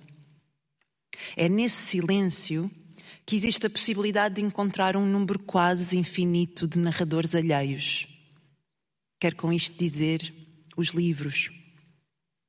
Não sei dizer o que leva uma pessoa, como eu, abraços com perdas substanciais, a pôr-se a ler ou reler livros como O Ano do Pensamento Mágico, de Joan Didion, O Diário de Luto, de Roland Barthes, ou O Yone Iko Haru, de Venceslau de Moraes.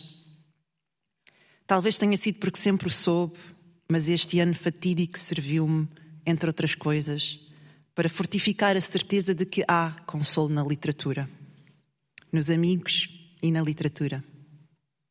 Por isso, só me resta dizer obrigada a eles e a elas, e obrigada aos que escrevem e nos deixam participar em lugares tão distintos daqueles que são os da nossa vida e onde, às vezes, porventura com demasiada frequência, gostaríamos de não ter de estar. Termino voltando ao início à minha resistência em convencer-me de que está tudo tão mal, tudo tão cada vez pior. Digo, se calhar é mesmo deste lugar que todos precisávamos agora. A pergunta seguinte, imediata, é, claro, o que é que vamos fazer com ele? Obrigada. Joana Berto, nas correntes descritas, a mesa número 7 que, como todas as outras, tinha por tema um verso de Ana Luísa Amaral. Aqui, porque era este lugar que eu precisava agora. Sobre ele, vamos também ouvir o escritor colombiano Juan Gabriel Vázquez. Los versos del poema de Ana Luisa Amaral que sirven de pretexto o de tema a esta mesa son bellos y evocativos y sugerentes, pero tienen un problema, están en la segunda estrofa del poema. Y para llegar allí yo tuve primero que leer la primera estrofa y me gustó más. Entonces quisiera evocarla con ustedes. Esos versos dicen, so mal tocando as cordas da memoria consegue resucitar o corazón. ¿Está bien? Muy bien. Apenas rozando las cuerdas de la memoria consigue o logra resucitar el corazón. Estos versos me gustan porque evocan una de las etimologías más bellas de mi lengua, que también la tiene el portugués y también la tiene el italiano, la etimología del verbo recordar.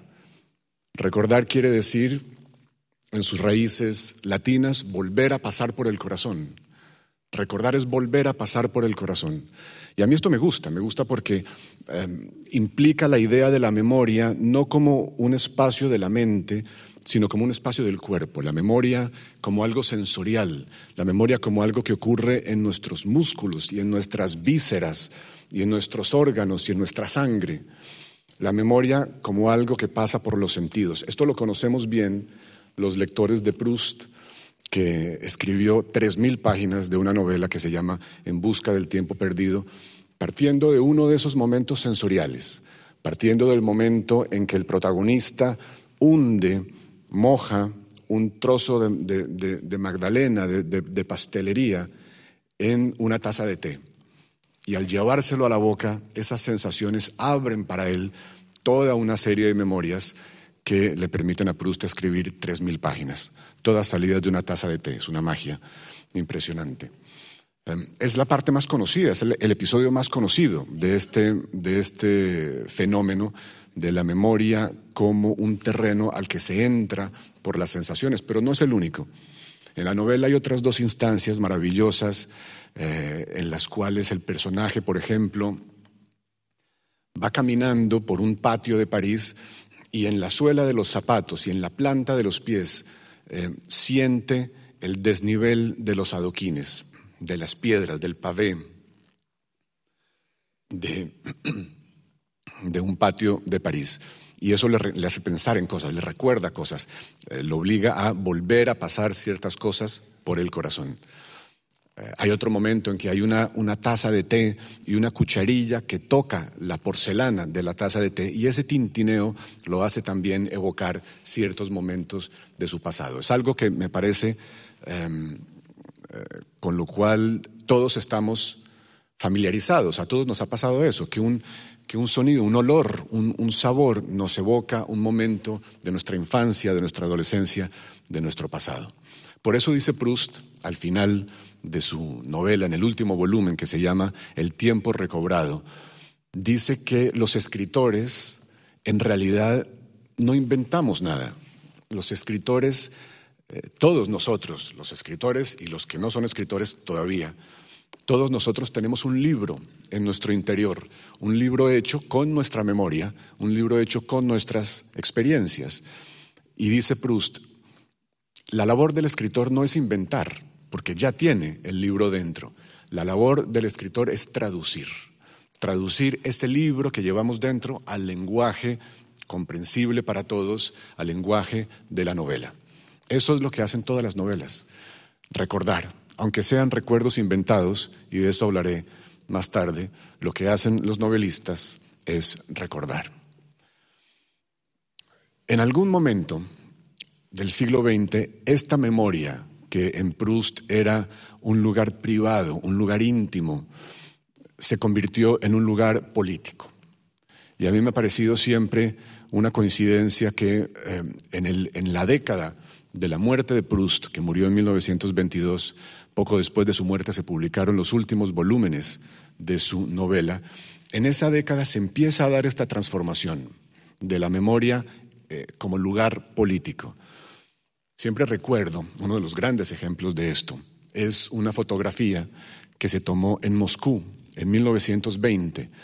Es eh, un discurso que Lenin está dando frente a las tropas rusas que están a punto de salir a pelear en el frente, en el frente, en la guerra, en la guerra de Rusia, la guerra civil. Y está en esta fotografía, está Lenin hablando y a su lado, esperando su turno para hablar, para tomar la palabra, está Trotsky. Esa foto fue, como digo, en 1920.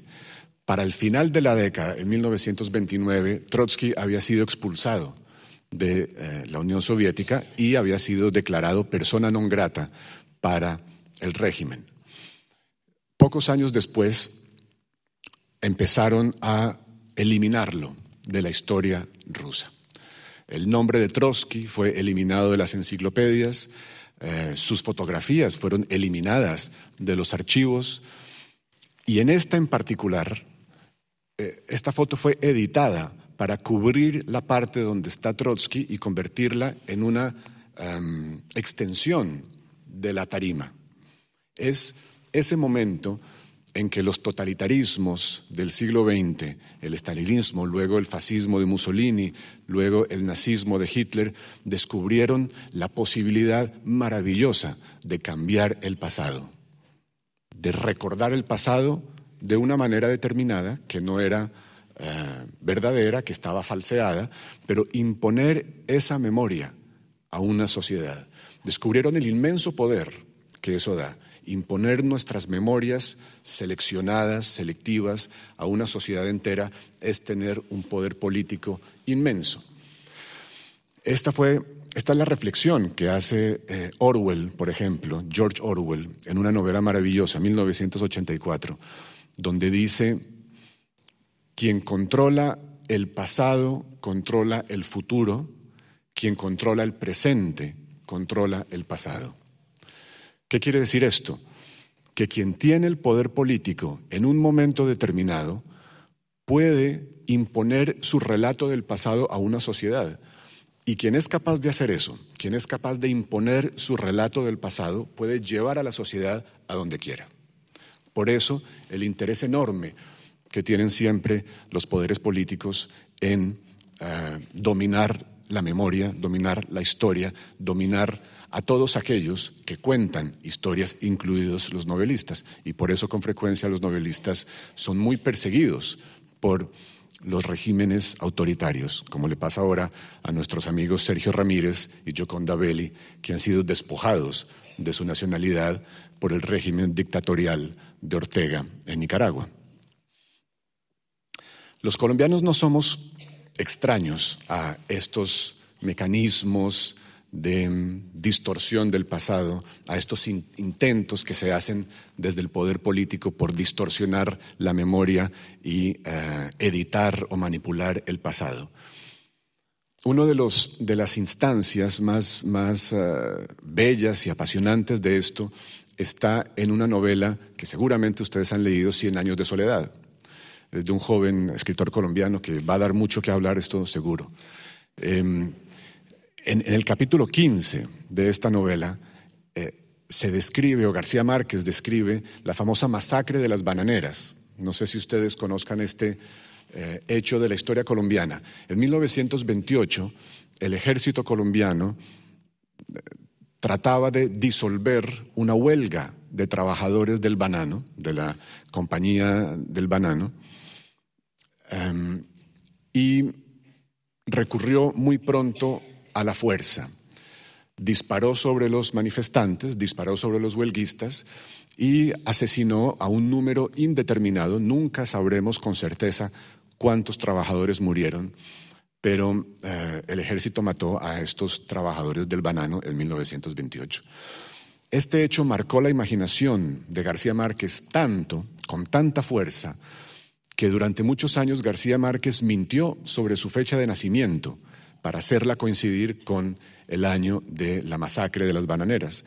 García Márquez nació en 1927, pero durante muchos años dijo que él había nacido en el 28 porque ese era el año de la masacre de las bananeras.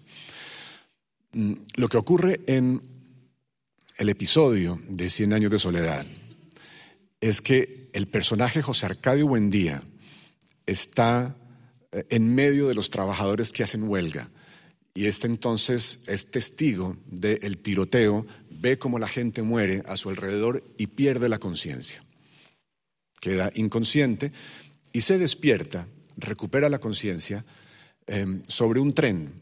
Va sobre un tren y se da cuenta de que está eh, acostado sobre montones de cuerpos muertos, montones de cadáveres de las víctimas de la masacre que están siendo llevadas en tren al mar para desaparecerlas en el mar. García Márquez dice desaparecerlas como el banano de rechazo, como los bananos que no sirven, em, que están viejos, que están podridos. Y así llevan los cuerpos al mar para desaparecerlos.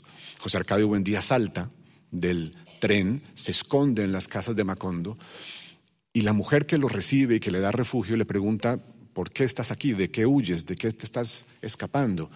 Y él habla de la masacre, él habla del tiroteo, habla de los muertos, habla del tren con tres mil muertos, dice García Márquez, es una cifra simbólica, nunca sabremos cuál es la realidad. Mm, pero para su sorpresa, la mujer le dice, no sé de qué hablas. Aquí en Macondo no ha pasado nada. Aquí no ha pasado nada desde los tiempos, le dice, de tu abuelo, el coronel. Aquí no ha pasado nada porque Macondo es un pueblo feliz. Y descubre José Arcadio que ella está repitiendo la versión de los medios, la versión de los periódicos, la versión de la radio, la versión del gobierno, que quieren negar lo que pasó. Mm. Es una novela, es una novela, pero eh, esa novela eh, pone en escena una preocupación que es muy nuestra, creo yo, muy latinoamericana, la preocupación por la lucha que siempre tenemos que llevar a cabo los ciudadanos contra la versión del pasado que intentan imponernos quienes tienen la autoridad y el poder para ello. Yo siempre he creído que la literatura hace, entre las muchas cosas em, eh, bellas, útiles, si ustedes quieren, que hace la literatura, una que me gusta es esa. La literatura es el espacio donde los ciudadanos, los ciudadanos de a pie, los ciudadanos comunes y corrientes, intentamos rebelarnos contra la versión del pasado que se nos impone. Intentamos decir, intentamos eh, apropiarnos de nuestro derecho a contar nuestra propia historia. Paul Valéry, el escritor francés, decía que cuando los seres humanos nos enfrentamos a algo que no conocemos, a retos que no conocemos, a situaciones que no conocemos, eh, nuestra única herramienta es el pasado, es la historia, la memoria, la literatura. Allí se cuentan las cosas que nos permiten mm, solucionar los problemas presentes de un individuo, de una sociedad. Esos, esos recuerdos inventados, los llama hermosamente Paul Valéry, esos recuerdos inventados son lo que nos permite usar el pasado para entender mejor el presente. Y dice, y yo estoy de acuerdo, que es la única manera de avanzar hacia un mejor futuro.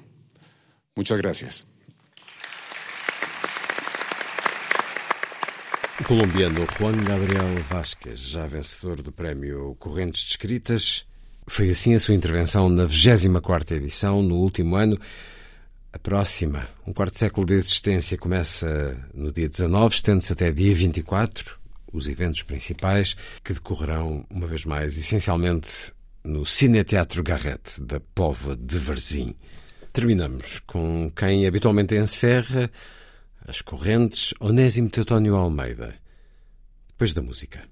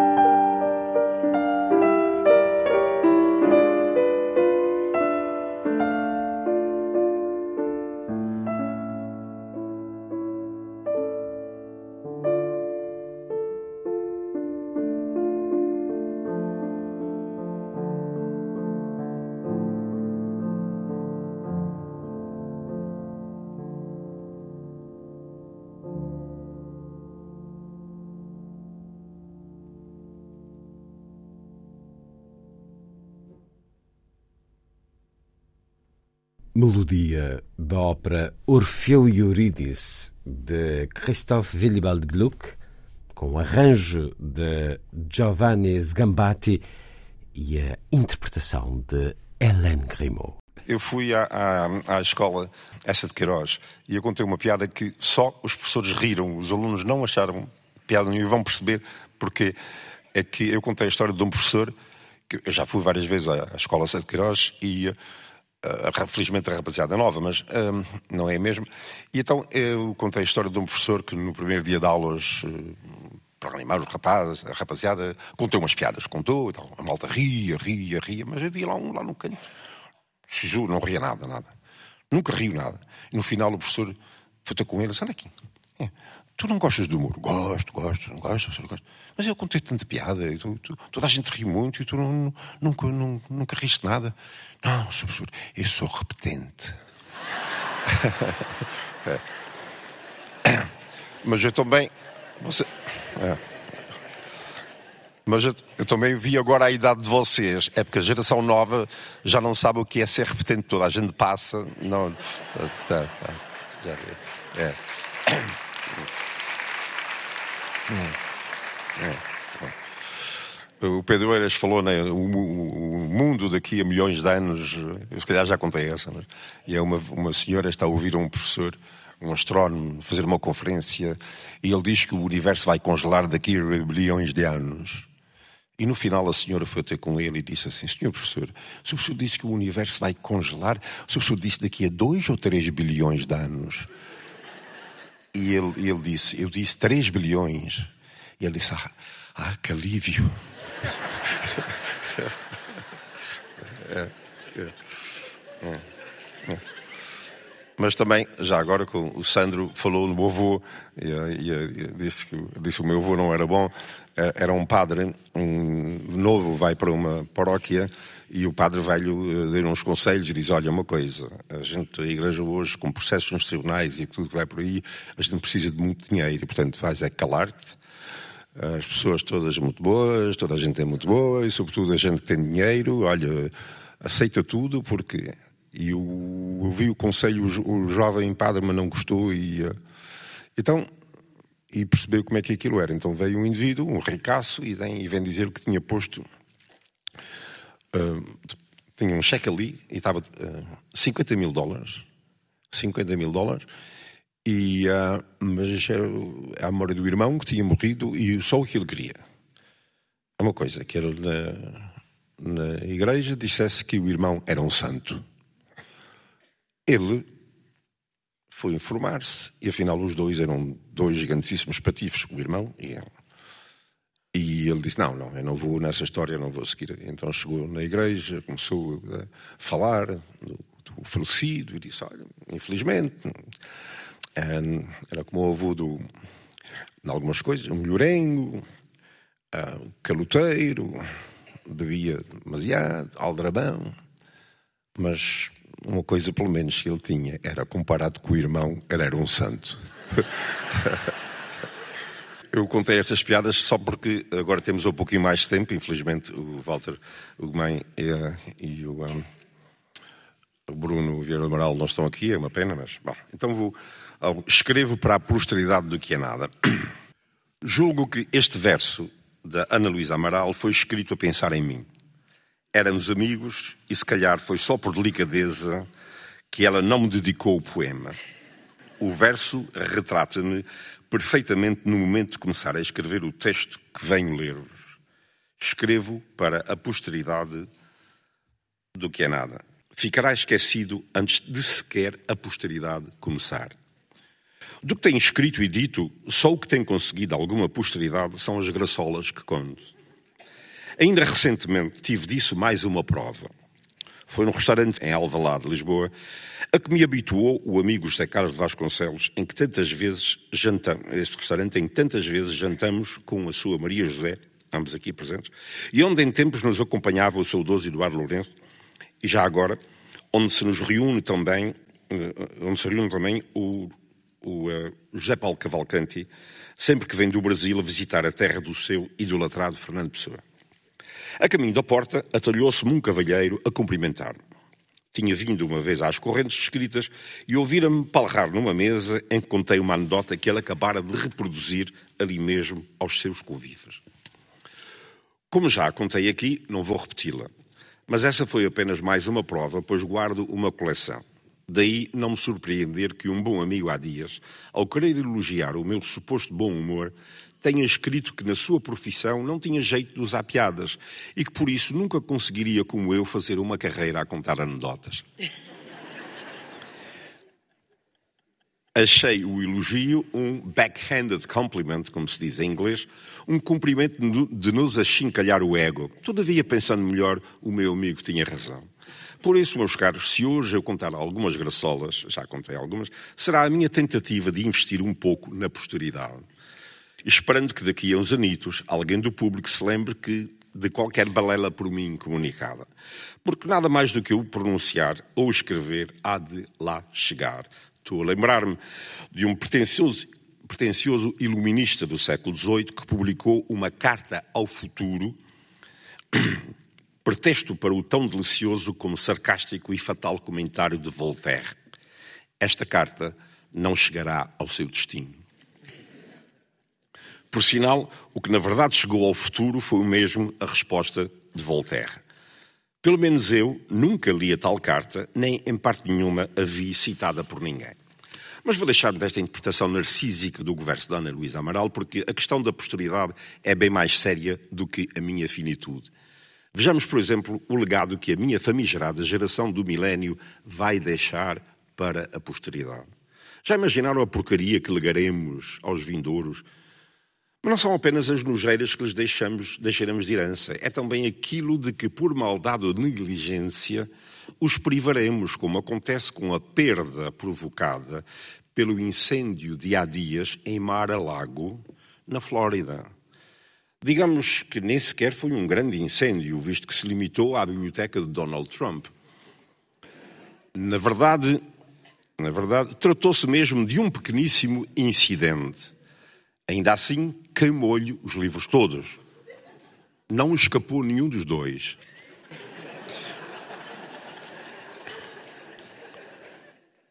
O,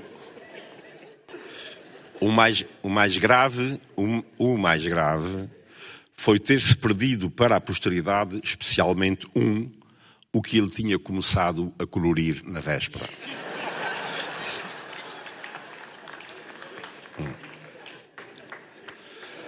Vai ser uma tristeza a humanidade que habitar o planeta depois de nós não ter acesso a tal obra da mais poderosa figura do mundo durante quatro anos das primeiras duas décadas deste milénio. Não sei se teve algo a ver com esta tragédia, mas um americano cruzou-se há dias com Trump e confessou-lhe ter sonhado com ele. Trump quis logo saber como fora o sonho, então ouviu era uma multidão imensa a segui-lo numa fila interminável. Trump, todo ouvidos, perguntou: Eu devia estar com o ar mais feliz da vida, não? O seu, fã eleitor hesitou, mas respondeu: Não sei, não se conseguia ver porque o caixão estava fechado. pois é. Há de acontecer-nos a quase todos nós isso de deixarmos à posteridade o nada de que o verso da Ana Luísa fala, enquanto o legado de Trump mesmo com a falha do precioso livro de colorir perdido no incêndio, deixará como herança um mundo cada vez mais descrente nos gloriosos ideais da modernidade. Se não corresse o risco de transformar esta minha intervenção num texto mórbido, até contaria aquela do indivíduo com apenas mais uns anitos que eu, falecido instantaneamente mais a mulher num acidente de automóvel com ele ao volante. Uma morte repentina que, nos dias de hoje, dados os preços exorbitantes dos lares de terceira idade, acaba sendo uma sorte grande. Abro um parênteses para recordar o diálogo de outro casal em que o marido dizia: Gostava de morrer a fazer amor. Ao que a mulher respondeu: Ao menos seria uma morte rápida.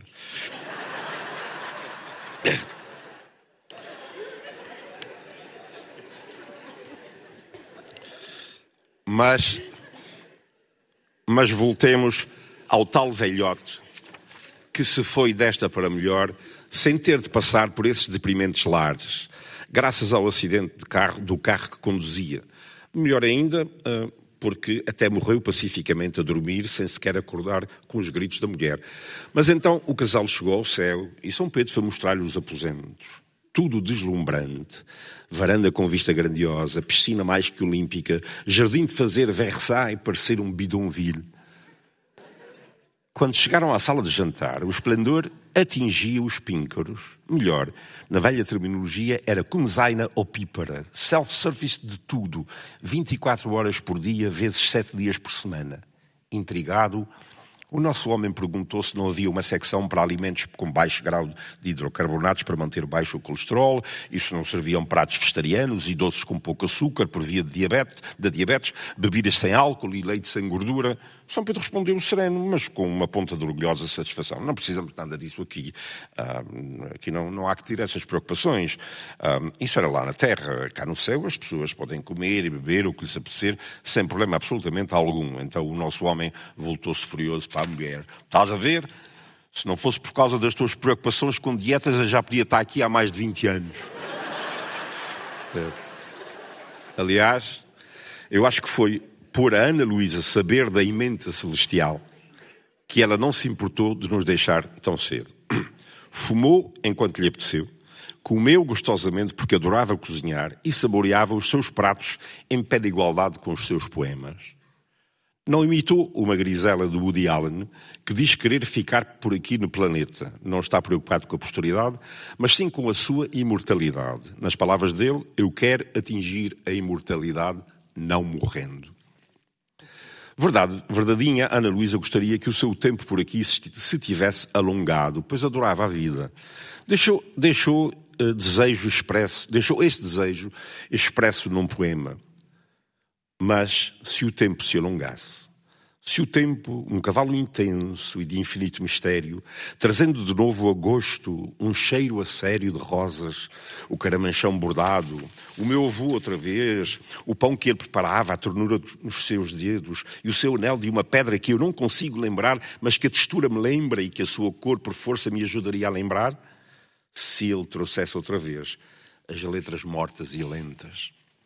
Quer dizer, prolongada assim em vida desse calibre, o tempo dela, aqui, valeria a pena. E com mais que o poema omitiu, com, como o aroma de um cigarrinho.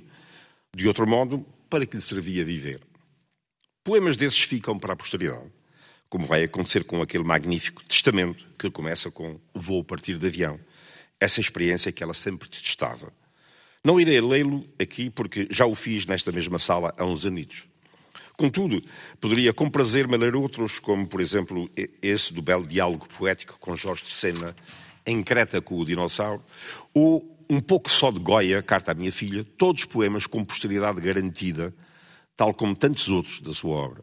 Deixarei, porém, esse exercício ao romance das vossas casas, porque aqui o tempo escasseia estou a vislumbrar sobre algumas cabeças na plateia aquelas bolinhas que nos cartoons revelam os pensamentos dos personagens e consigo captar o que vai na cabeça de muitos de vós. Deixa-te das tuas tretas e ao menos lê-nos mais poemas da Ana, da Ana Luísa.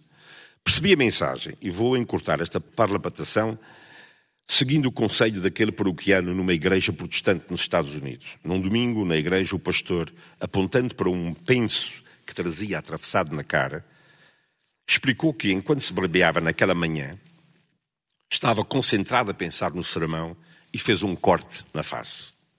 Após o sermão, que naquele dia lhe saiu demasiado longo, seguiu-se a habitual coleta. Terminada a celebração, o clérigo foi arrumar o dinheiro e deporou na bandeja com o seguinte bilhete escrito por um paroquiano presente na Assembleia. Da próxima vez que fizer a barba, seria melhor, seria melhor pensar na sua cara e cortar no sermão.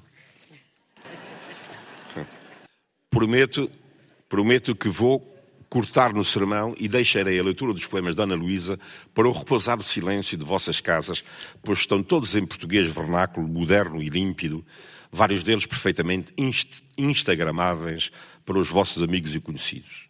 Não há perigo de vos acontecer como aquela criança que ia todas as semanas com a mãe à biblioteca local buscar livros. Um dia a mãe teve de ir às compras e deixou o filhito na biblioteca a tratar sozinho das suas escolhas. Mais tarde, passou por lá a apanhá-lo na pressa de ir fazer o jantar para a família. À hora de deitar o miúdo, lembrou-se de que ele não trouxera para a mesa os livros que requisitara da biblioteca, como habitualmente fazia, todo excitado. O garoto exibia um ar preocupado que a mãe estranhou e perguntou-lhe perguntou pelo paradeiro dos livros. Ele agarrou da sacola e, abrindo-a hesitante, retirou uns quantos volumes muito ilustrados que mostrou à mãe. Ela olhou-os de relance e comentou: Mas isso são todos tudo livros em francês. O rapaz ficou aliviado. Ah, que bom! Eu julgava que já não sabia ler. Como veem, estou a tentar legar para a posteridade algumas histórias, já que este meu escrito em si para mais nada serve.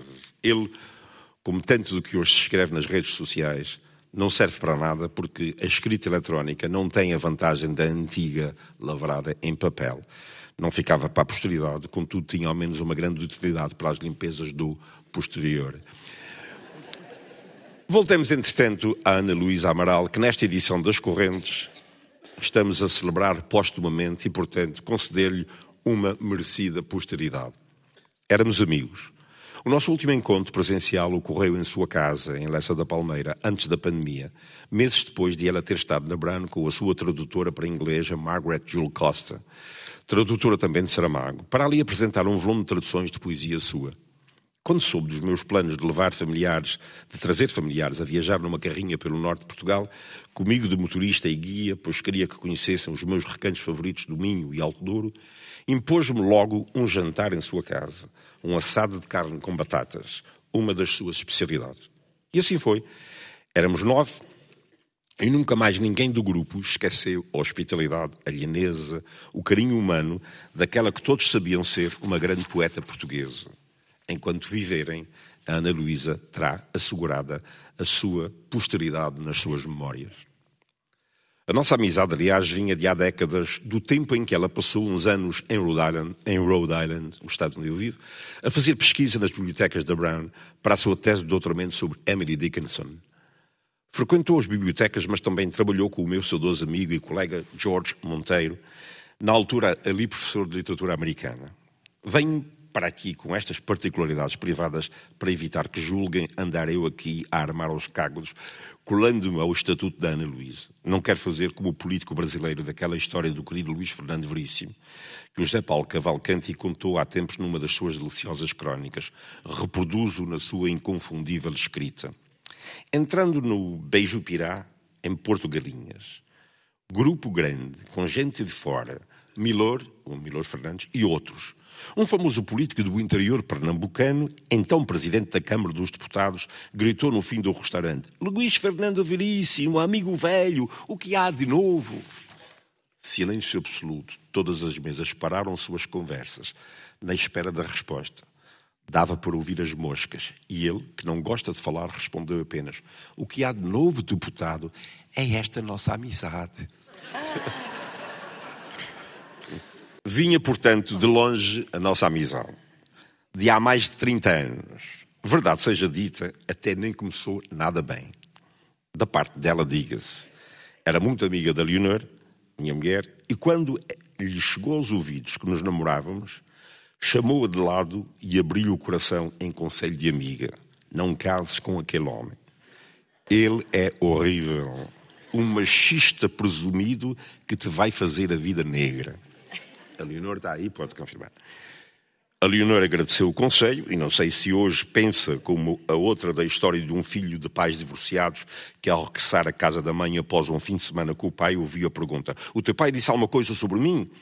Disse que a mãe era parva e ignorante. Não sou nada. Fui isso, é verdade, mas foi quando casei com ele. Então, a conclusão a tirar daqui é que a Leonor ao menos não casou ignorante, porque teve o conselho da Ana Luísa. E por isso estou grato à nossa homenageada por mais essa entre tantas outras dádivas. É tempo de terminar. Este ano falho um propósito assumido e escrupulosamente cumprido na última década de, na minha intervenção aqui nas correntes, arranjar maneira de incluir no, texto, no meu texto um poema de um poeta açoriano. Como maneira de indiretamente fazer justiça à imensa criatividade literária que naquele longe do mar, por ali, regurgita. Não é só o Ivo Machado, que é dos Açores, e, uh, e temos também aqui o Pedro Almeida Maia. Uma estreia muito feliz.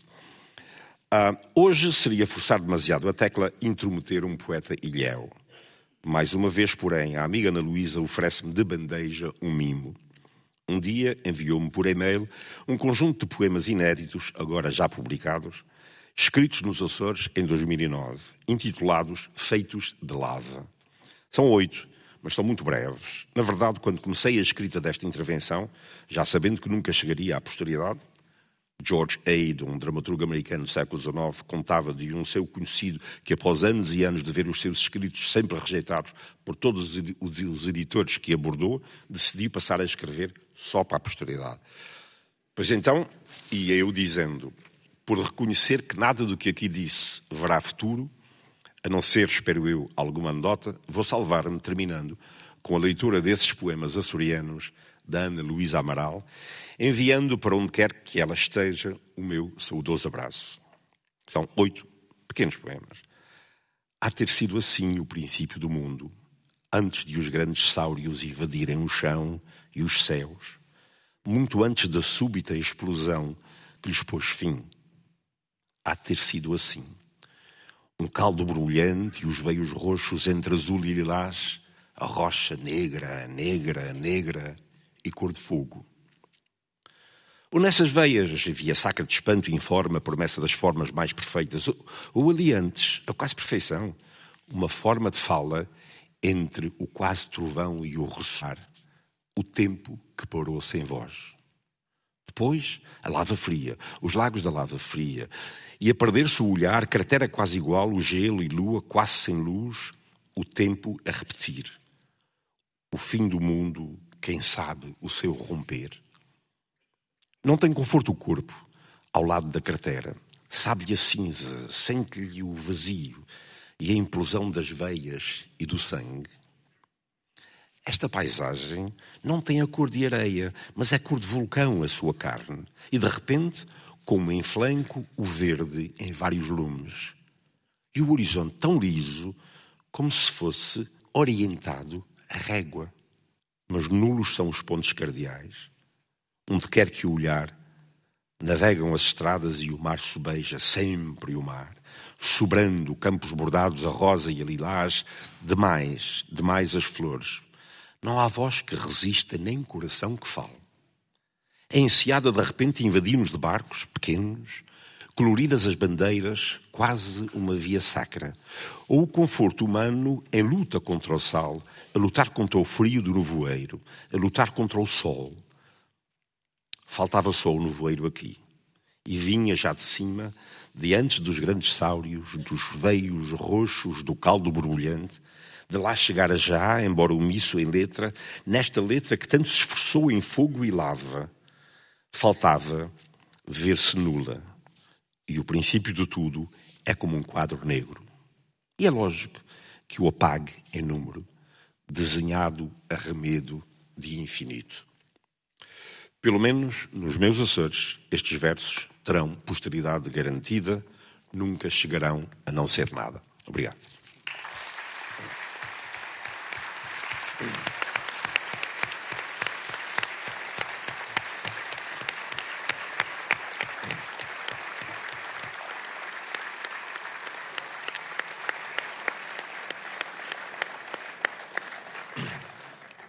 Principal encontro à volta dos livros no nosso país vai mais longe através da rádio, neste programa. Sob a forma de convite para a próxima edição das Correntes Descritas, a programação foi ontem anunciada. Os eventos principais decorrem de 19 a 24 de fevereiro na Pova de Varzim. Várias dezenas de autores e tradutores convidados de 16 nacionalidades. É a 25 edição a celebrar a liberdade Escutamos seis dos participantes da edição do último ano: Gonçalo M. Tavares, Fernando Pinto do Amaral, Afonso Cruz, Joana Bertolo, colombiano Juan Gabriel Vasquez e Onésimo, Teutónio Almeida.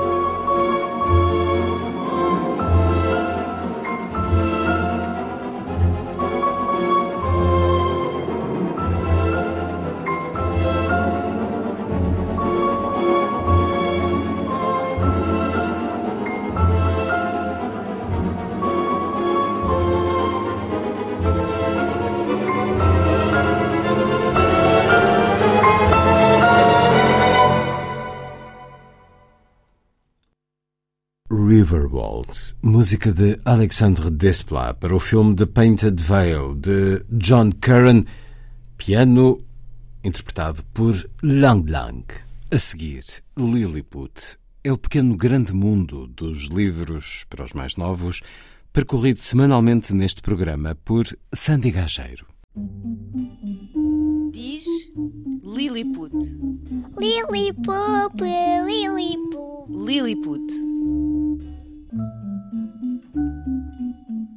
Levar os livros às pessoas que não têm biblioteca por perto. O Bibliomóvel de Almeirim, Santarém, inspira-se nas antigas bibliotecas itinerantes da Fundação Carlos de Gulbenkian. Por iniciativa da autarquia, em vários dias da semana há uma carrinha que leva livros até aos leitores do Conselho e onde também é possível tratar de alguns documentos, por exemplo, da ADSE ou renovação da carta de condução.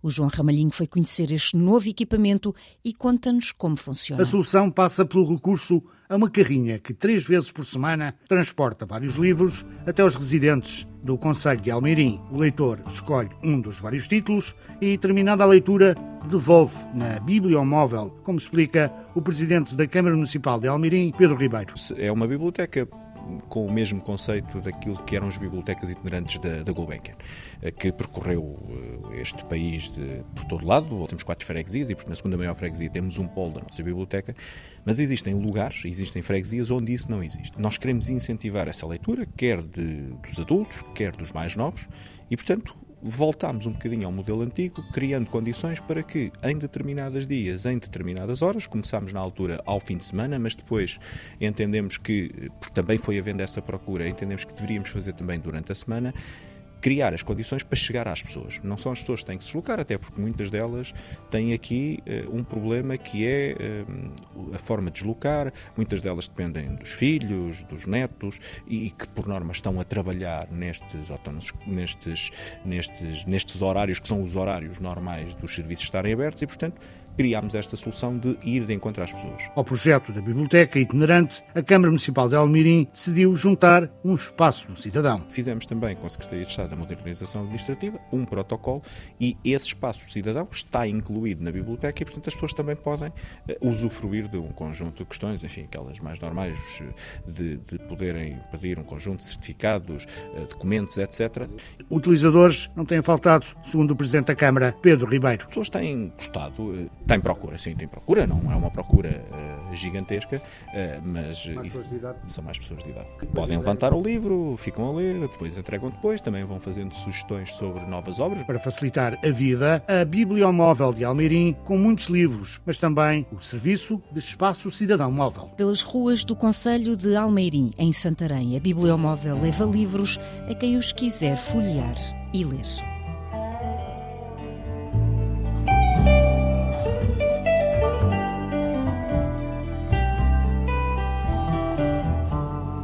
A seguir, a Carmen de Bizet em direto do Metropolitan de Nova York. Apresentação em estúdio de André Cunha Leal. Foi a força das coisas. A si, obrigado por estar com a rádio. Bom dia, bom fim de semana.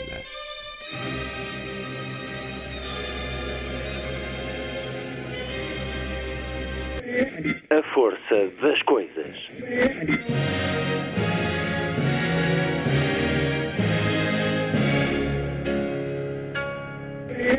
Welcome to the 109th last night of the proms.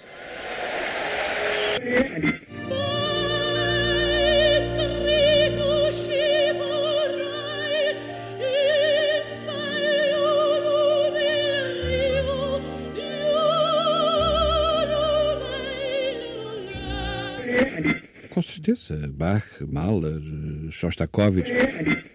Um programa de Luís Caetano. 12.